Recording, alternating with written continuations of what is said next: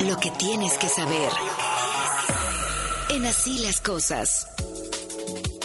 Dos de la tarde con 30 minutos, la información en W Radio. Muy buena noticia para el INAI. Vero Méndez, muy buena tarde. Cuéntanos.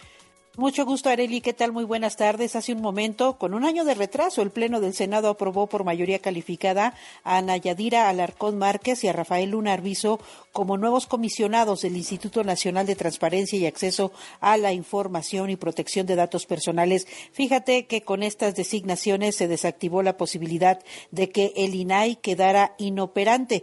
Hubo senadores que estuvieron en contra de estos eh, nombramientos, como Xochil Gálvez, Damián Cepeda y el mismo morenista César Cravioto. Vamos a escuchar a Xochil Gálvez. Si se puede elegir a cualquiera, y ahorita está por publicarse el nuevo acuerdo para elegir al nuevo comisionado, pues ahorremos el circo de las entrevistas, el circo de las evaluaciones técnicas, porque al final, si se trata de una decisión política, lo cual yo puedo entender y comprender, pues no es necesario entonces hacer evaluaciones.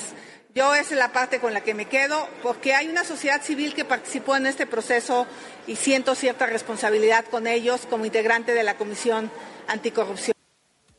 Y es que, Arely, hay que señalar que Rafael Luna fue uno de los peores evaluados en los procesos de selección. Sin embargo, esta tarde los dos, Ana Yadira Alarcón y Rafael Luna, ya rindieron protesta como nuevos comisionados del INAI. Mi reporte esta tarde. Muy buena tarde, Vero. Gracias. Hasta pronto.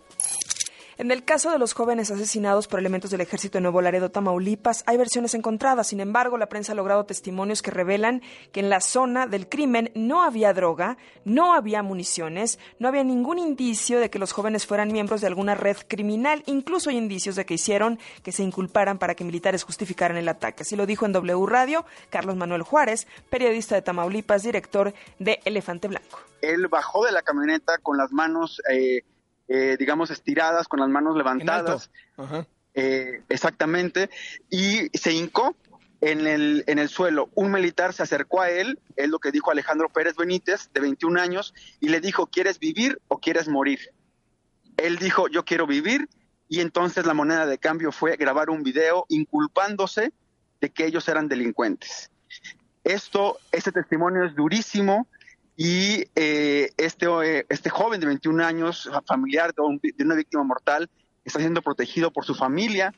Y, y también mencionarlo, eh, los abogados defensores de las familias habían, habían tratado de proteger la identidad de este, de este joven. Sin embargo, ayer, tras el comunicado de la Sedena, en donde revela que hay un séptimo hombre en esa camioneta, es cuando Alejandro Pérez y la familia decide salir a contar lo que él vivió. En W Radio, el doctor Pedro Salazar Ugarte, director del Instituto de Investigaciones Jurídicas de la UNAM, aseguró que el tema del Plan B y en el momento de votación en la Corte, la ministra Esquivel no sería idónea para emitir este voto, no solo por los dos plagios, sino por la cercanía con el presidente. La honorabilidad y la fama pública en ese tipo de cargos son, digamos, un requisito constitutivo del cargo. Y hay algo adicional, Carlos. El presidente de la República ha salido en su defensa de manera pública y de manera absolutamente transparente, casi casi diciendo ella es parte de mi proyecto de la transformación, etcétera. Y en ese sentido, ese solo hecho, pues lo que hace es que rompe con el principio de independencia se reportó que la ministra Yasmín Esquivel, acusada de dos plagios, sí fue a la Corte este miércoles. En W Radio, el senador del PAN, Yulem Rementería, habló de la propuesta vinculada a los dos plagios de la ministra en la Corte. Yo creo que sí puede pasar. La idea es modificar el artículo 14 de la Ley de Educación, y ahí para establecer la condición de que la universidad que sepa que hay una, pues un graduado que puede ser de título profesional o de algún posgrado que plagió pues su trabajo pueda entonces reportarlo a la autoridad o deban reportarlo a la autoridad y entonces la autoridad retira el título. Se establece así con esa claridad en la propuesta del 14. ¿Por qué creo que puede pasar? Porque ya no le va a aplicar a Yasmín. El Morena está protegiendo a Yasmín, pero yo esperaría que con sensatez los legisladores de Morena, senadores y diputados federales, pues simplemente le dieran para adelante a esto porque pues no afectaría ni a Yasmín ni a nadie que se conduzca con probidad en este país.